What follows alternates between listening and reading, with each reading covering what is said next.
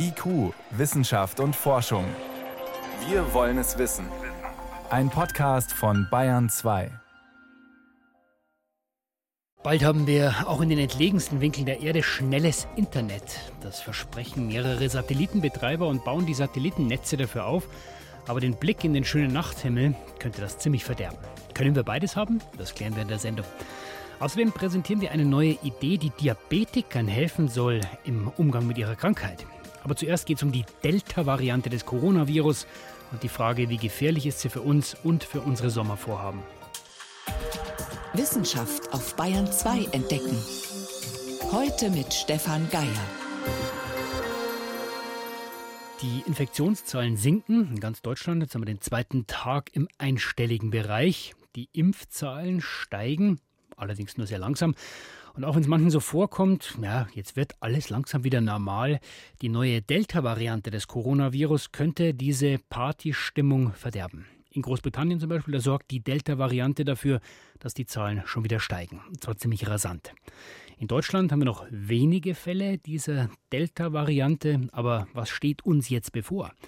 Das konnte ich vor der Sendung Bernd Salzberger fragen. Er leitet die Abteilung Infektiologie am Universitätsklinikum in Regensburg.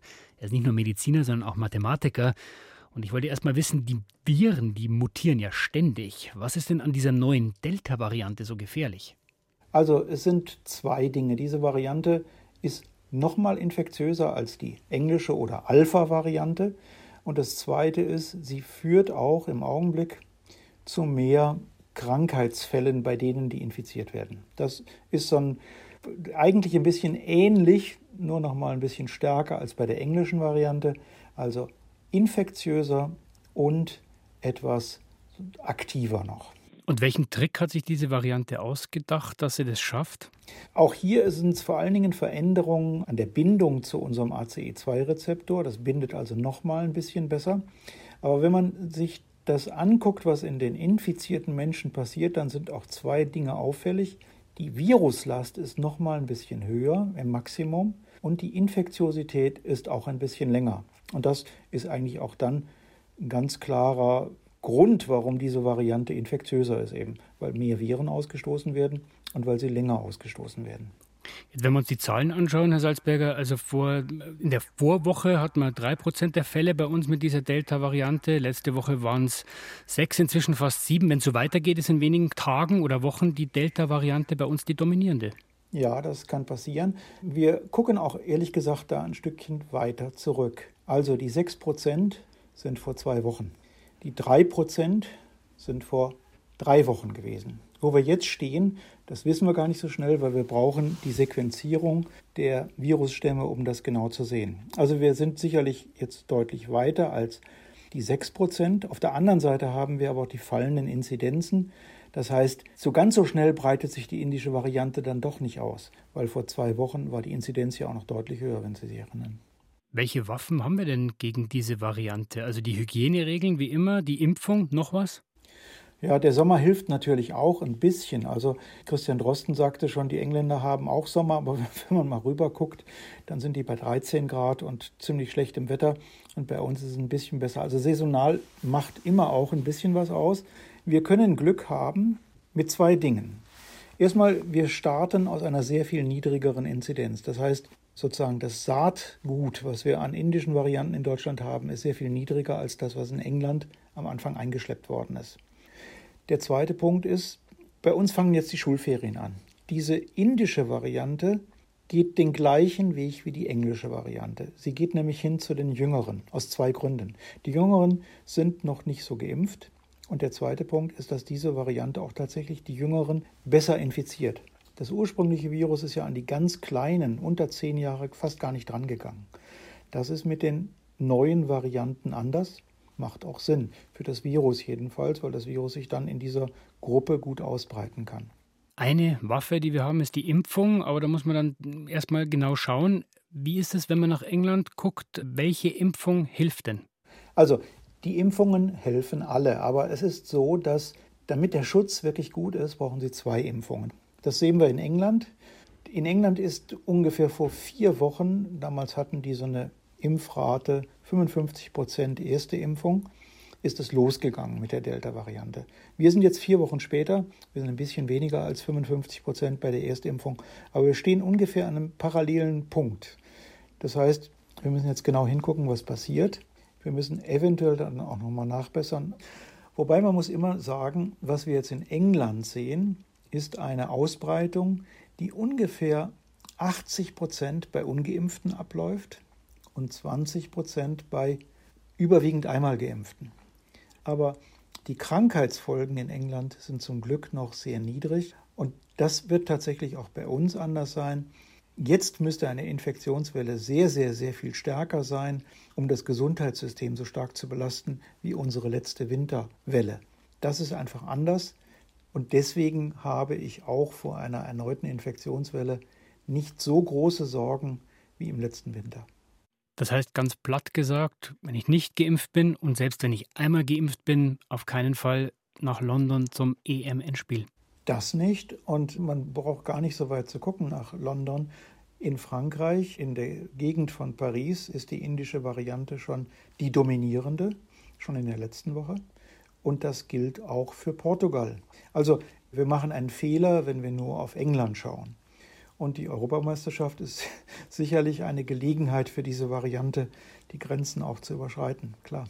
Dann schauen wir noch weiter nach vorne. Was bedeutet das, Herr Salzberger, für unseren Herbst? Müssen wir dann von der vierten Welle ausgehen, wo dann doch wieder alles von vorne losgeht, je nachdem, wie hoch unsere Impfquote dann ist? Ja, aber bis zum Herbst werden wir mit der Impfquote natürlich ein ganzes Stück weiter sein. Dann hoffe ich schon, dass wir über 70 Prozent wirklich zweimal geimpft haben bis zu diesem Zeitpunkt. Ein paar Prozent sind dann infiziert und genesen. Und dann kann man nur hoffen, dass gerade in den Gruppen, wo die Gefahr groß ist für eine Krankenhausaufnahme bei den sehr alten, zu, zu denen gehöre ich auch schon über 60, sage ich mal so, bei den älteren und sehr alten, dass dann die Impfquote so hoch ist, dass da nicht viel passiert. Und das heißt bis dahin, Herr Salzberger, Ihr Plädoyer, weniger Party, weiterhin vorsichtig sein? Ja, weniger Party, das fällt so schwer jetzt im Augenblick, ne? das verstehe ich auch. Aber sozusagen bei Party sollte man tatsächlich das im Kopf behalten, dass das Ganze noch nicht vorbei ist.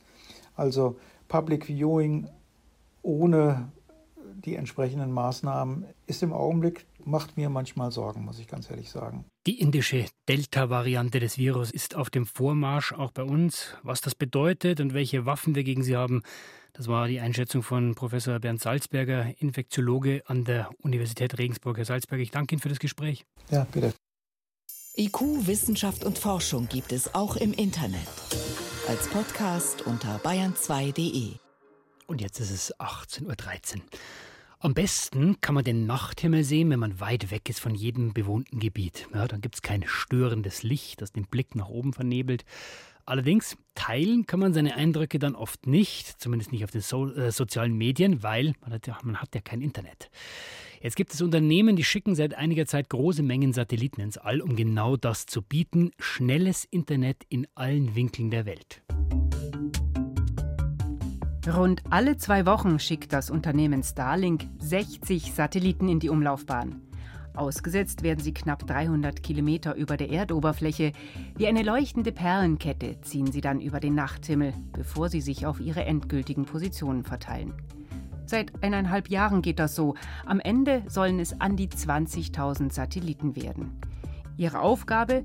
Internetzugang per Satellit in abgelegenen Gebieten, dort wo bisher kein Kabel liegt und kein Mobilfunkmast steht. Und die Starlink-Satelliten sind nicht die einzigen.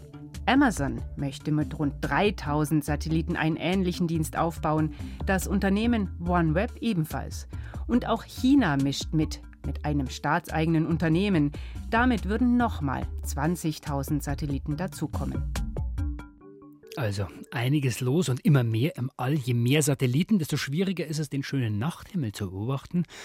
Und auch Astronomen, Astronomen haben Bedenken, dass es die Teleskope stört. In den USA gibt es jetzt sogar eine Klage gegen diese Satellitenkonstellationen. Wie kommt man raus aus diesem Dilemma? Das konnte ich Manuel Metz fragen vom Deutschen Zentrum für Luft- und Raumfahrt. Er ist selber Astronom, beschäftigt sich aber auch mit Weltraumschrott. Ich wollte erst mal wissen, was stört Sie denn eigentlich mehr, wenn Sie weit draußen sind und kein ordentliches Internet haben oder die Vorstellung, dass wir nicht mehr ordentlich rausschauen können weil überall Satelliten um die Erde flitzen. Also mich persönlich berührt eigentlich eher, dass der Sternenhimmel äh, an der Stelle nicht mehr so zugänglich ist und ähm, wir eigentlich abends kaum noch draußen sitzen können, ohne äh, Satelliten zu sehen. Ich persönlich kann gut damit leben, auch mal an Flecken auf der Erde zu haben, wo ich kein Internet habe. Wie groß ist denn das Problem wirklich? Also ist das jetzt wirklich nur was für uns Romantiker, die den Nachthimmel beobachten wollen, oder ist es wirklich inzwischen auch ein Problem für die Raumfahrt, für die Astronomie? Es ist tatsächlich für beide Bereiche ein Problem. Für die Raumfahrt kann es zu einem Problem werden, wenn diese Konstellationen letztendlich sich nicht ordentlich entsorgt werden, die Satelliten dieser Konstellationen. Dann kann es zu Kollisionen von Satelliten kommen untereinander und das kann zu einem starken Anwachsen des Weltraumschrott führen. Auch für die Astronomen ist das tatsächlich ein Problem. Es gibt heute sogenannte Survey-Teleskope, die große Bereiche des Himmels untersuchen wollen. Und äh, diese Teleskope sind sehr empfindlich, gerade auf diese Konstellationen. Es ist kaum möglich, dann eine Aufnahme zu machen, ohne dass ein Satellit durch so eine Aufnahme durchfliegt und die Aufnahme wirklich stört oder sogar letztendlich die Auswertung einer Aufnahme dann unmöglich macht. Jetzt sehen wir eine rechtliche Debatte in den USA, ob ein Unternehmen oder ein Land, äh, wir haben von den Plänen Chinas auch gehört, den Himmel beliebig vollstopfen darf, sage ich mal provokant, mit Satelliten. Gibt es da bislang gar keine Regeln?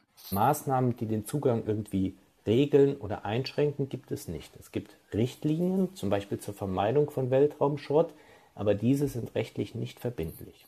Das heißt aber, wenn ich jetzt Milliardär bin, wenn ich genug Geld habe und sage, ach, ich will jetzt gerne mein eigenes Netzwerk bauen, dann kann ich das einfach machen. Genau, das kann man im Prinzip einfach machen. Äh, man muss dann eventuell schauen, von welchem Land aus man die Satelliten steuert oder startet. Das kann also sein, dass ein einzelnes Land eine Regulierung trifft. Aber wenn ich genügend Geld habe und mir einen anderen Startplatz suchen kann, einen anderen Betriebsort, dann kann ich das im Prinzip tun. Jeder Satellit hat eine bestimmte Laufzeit. Wenn die abgelaufen ist, muss ich den Müll dann auch wieder wegräumen? Genau dazu gibt es eben Richtlinien, die das fordern, die Maßnahmen vorschreiben, was man denn tun sollte. Und das ist eigentlich wie auf der Erde auch. Das Einhalten solcher Vermeidungsmaßnahmen ist viel, viel einfacher, als hinterher aufräumen zu müssen und Müll entsorgen zu müssen. Sie haben gesagt, es sind Richtlinien, also ich bin nicht unbedingt verpflichtet. Wenn jetzt die Satelliten immer mehr werden, gibt es dann irgendwann den Punkt, wo wir sagen, wir sperren uns in gewisser Weise selber ein, weil wir gar nicht mehr durchkommen ins All? Ja, die Gefahr besteht tatsächlich, dass der Aufwand, den man treiben muss, immer größer wird. Sie müssen sich vorstellen, die, die Zahl der Satelliten, die da betrieben werden soll in der Zukunft, das ist wirklich eine enorme Zunahme an Satelliten, die man dort betreiben will. Das heißt also schon allein die Frage, welcher Betreiber muss sich denn mit wem koordinieren, das ist im Moment noch völlig unklar. Und da wird noch einiges auf uns zukommen, auch diese Fragen zu klären wem muss ich berichten, wie verständige ich mich untereinander, sodass ich möglichst sicher eben meine Satelliten im Orbit betreiben kann. In gewisser Weise ist es ja ein Wettstreit. Also wir haben die Technik für alle auf der einen Seite, Internet aus dem All, und dann diesen Umwelteinfluss durch Lichtverschmutzung und Behinderung von astronomischen Beobachtungen auf der anderen. Was glauben Sie denn, wer diesen Wettstreit letztendlich gewinnt? Ich hoffe, dass im Endeffekt beide Seiten damit glücklich werden können, denn beide sind natürlich wichtige Aspekte. Es soll natürlich nicht ähm, auch die, die Ausbreitung oder die Nutzen von das Internet äh, irgendwie unterdrückt werden, aber gleichzeitig geht der Appell von den Astronomen an die Betreiber dieser Satelliten eben Maßnahmen zu ergreifen, diese Satelliten abzuschatten. Und ich hoffe, dass im Endeffekt äh, beide Anwendungen parallel existieren können abzuschatten, sagen Sie, welche Lösungen haben wir denn? Ja, es gab tatsächlich mal ein Experiment, wo man so einen Starlink-Satelliten dunkel angemalt hat, sozusagen. Die aktuellen Experimente sehen so eine Art, ja, Jalousie vor, die also verhindern soll, dass das Sonnenlicht den Satelliten-Hauptkörper direkt trifft. Das ist zum Beispiel eine Maßnahme, die man wirklich praktisch umsetzen kann, die nicht so furchtbar teuer ist, die aber den Satelliten für das Teleskop des Astronomen deutlich dunkler machen. Jetzt haben wir ungefähr 4000 Satelliten im erdnahen Orbit. Wenn alle angekündigten Pläne umgesetzt werden, dann sollen das über 60.000 werden. Können wir dann, Herr Metz, überhaupt jemals noch einen schönen Nachthimmel beobachten? Hm. Ja, das kommt ein bisschen darauf an, wo die Satelliten tatsächlich betrieben werden. Das, was man so sieht, die Starlink-Satelliten, wenn die besonders hell sind, dann sind die in einem sehr, sehr niedrigen Erdorbit. Die Satelliten werden dann auf eine höhere Umlaufbahn gebracht und sind dann tatsächlich fürs menschliche Auge kaum noch wahrnehmbar. Also wir Menschen selbst mit dem bloßen Auge werden wahrscheinlich trotzdem noch in der Lage sein, den Nachthimmel zu genießen. Wir werden Satelliten sehen, das ist heute auch schon so. Für die Astronomen sieht das ein bisschen anders aus. Die sehen auch diese höher fliegenden äh, Satelliten. Also es ist so eine Abwägung zwischen dem, was den Menschen betrifft und natürlich was den Astronomen, was den Wissenschaftler betrifft. Und einen Einfluss werden wir so oder so haben.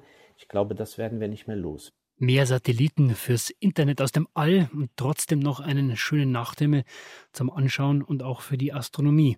Was wir dazu beachten müssen und wie weit wir gehen können, das hat uns Manuel Metz erzählt. Er ist Astronom und forscht über Weltraumschrott am Deutschen Zentrum für Luft- und Raumfahrt. Vielen Dank für die Einblicke, Herr Metz. Ich danke Ihnen.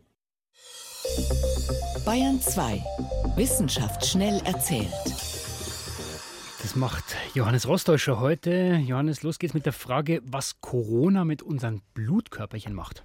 Ja, die werden offenbar nachhaltig verändert von so einer Corona-Infektion. Und zwar werden die roten Blutkörperchen dabei kleiner und steifer und einzelne Arten der weißen Blutkörperchen dagegen werden weicher und größer. Das kann man sehen oder kann man das messen? Oder? Ja, sehen eigentlich. Die Uni Erlangen hat da selber so ein raffiniertes Verfahren entwickelt. Die schicken Blutproben durch einen besonders engen Kanal, wo die Blutkörperchen kaum mehr durchpassen, sich ein bisschen verformen müssen. Und das sehen Sie dann und fotografieren das vor allem. Die Kamera fotografiert jedes einzelne Blutkörperchen. Die schaffen 1000 in der Sekunde. Mhm. Und da haben die diese auffälligen Veränderungen entdeckt.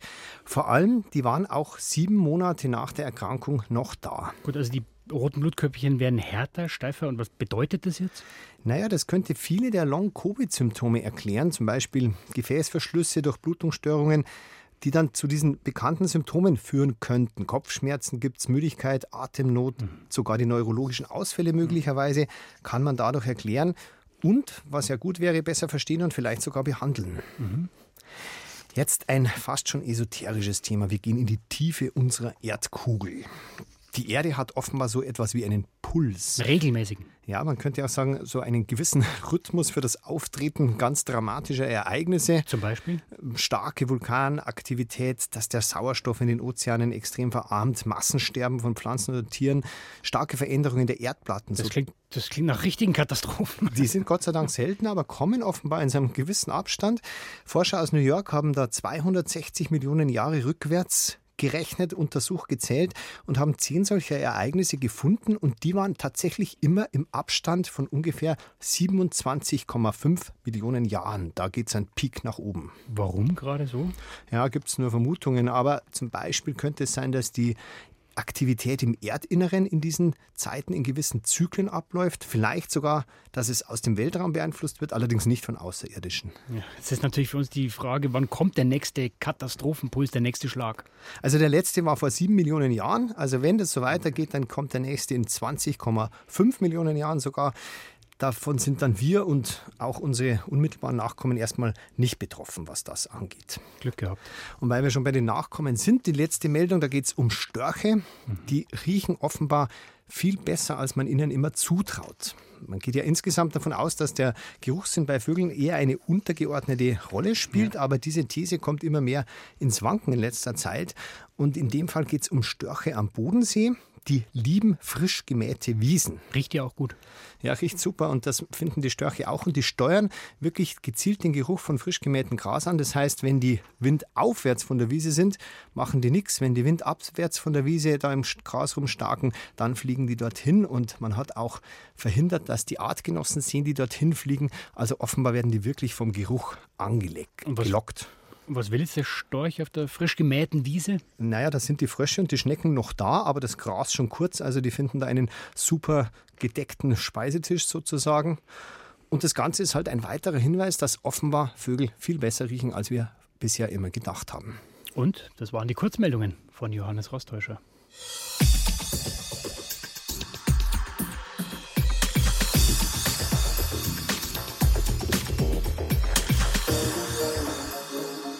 In Bayern 2, es ist 18.24 Uhr. Mit Diabetes kann man heute ganz gut leben. Man muss den Blutzuckerspiegel einfach immer im Blick haben. Das heißt, messen, bei Bedarf dann Insulin spritzen.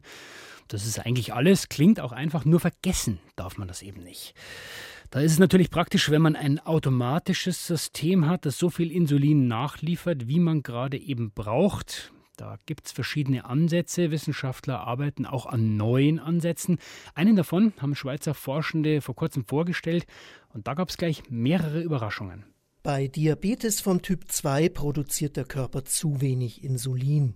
Der Blutzuckerspiegel steigt dadurch und das schädigt langfristig die Organe. Schreitet die Krankheit voran, müssen die Patienten Insulin spritzen. Optimal wäre es, ihnen gesunde Zellen in die Bauchspeicheldrüse einzupflanzen, die wieder Insulin herstellen, sagt Peter Hegemann von der Humboldt-Universität Berlin. Die ideale Therapie ist ja, das System zu reparieren. Das geht aber nicht.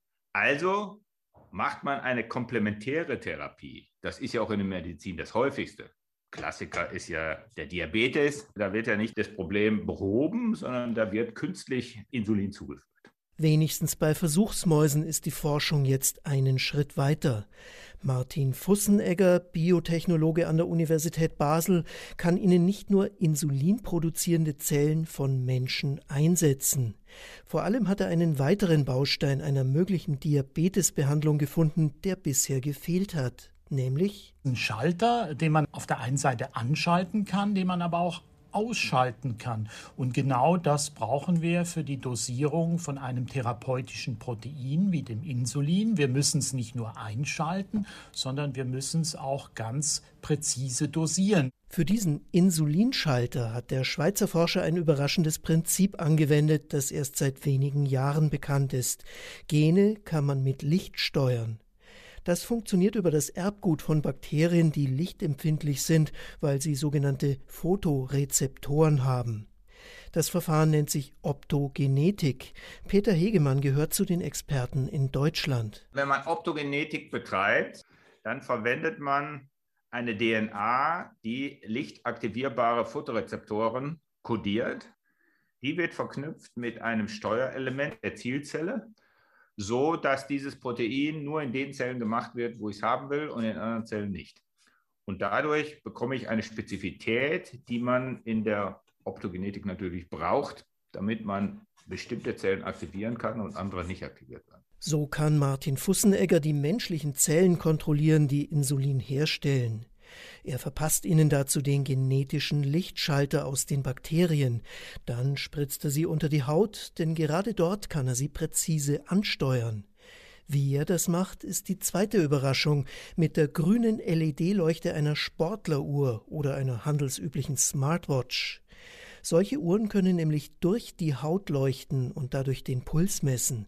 Und dieses grüne Licht kann bei den Mäusen auch die Insulinproduktion anschalten. Das kann man natürlich dann über die Smartwatch entsprechend regeln. Kann man da die entsprechenden Programme so steuern, dass die natürlich nur dann die Zellen mit grünem Licht versorgen und das Insulin freisetzen, wenn man das tatsächlich braucht. Allerdings gibt es bis jetzt keine App, die genau das könnte. Sie müsste ja regelmäßig den Blutzuckerspiegel des Patienten wissen und nur dann das Grünlicht einschalten, wenn Insulin gebraucht wird. In diesem Moment muss es eine Messung geben oder es kann automatisiert werden. Und diese Messungen gehen dann über wieder in ein elektronisches Gerät, was dann wiederum mit der Smartwatch verbunden werden kann. Das wäre aber nicht schwierig zu entwickeln, meint Martin Fussenegger. Ihm ging es erst einmal darum zu zeigen, dass der biologische Teil einer möglichen Diabetesbehandlung funktioniert, also dass er den Zellschalter herstellen und mit dem Licht der Uhr die Produktion von Insulin steuern kann in Mäusen. Klinische Studien an Menschen haben noch nicht begonnen. Auf eine mögliche Smartwatch-Therapie werden Diabetespatienten also noch etliche Jahre warten müssen. Aber es ist ein kleiner Schritt hin zu einer alternativen Therapie. Helmut Nordweg berichtete. Und jetzt noch ein kurzer Aufruf in eigener Sache. Wir vom BR, wir wollen Sie einladen zu einer Studie. Da wollen wir herausfinden, wie und wo wollen Sie in Zukunft leben. In der Stadt, in der Kleinstadt oder doch lieber auf dem Dorf. Vielleicht haben Sie ja Lust mitzumachen. Wir würden uns freuen unter www.stadtlandchancen.de reinklicken und mitmachen. Soweit war es das von IQ für heute. Am Mikrofon war Stefan Geil.